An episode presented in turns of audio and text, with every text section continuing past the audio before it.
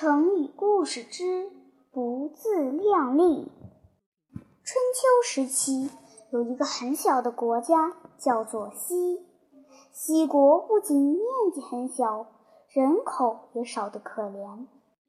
它和旁边的大国郑国相比，就像大象旁边站了一只小兔子，简直微不足道。但是西国的国王却是个自视甚高的人，而且脾气非常暴躁。有一次，西国和郑国之间因为一点小事闹了矛盾，互不相让，结果双方都翻了脸。西国国王气冲冲地一拍桌子说：“哼，郑国大，可是光大有什么了不起呀？我才不怕他呢！”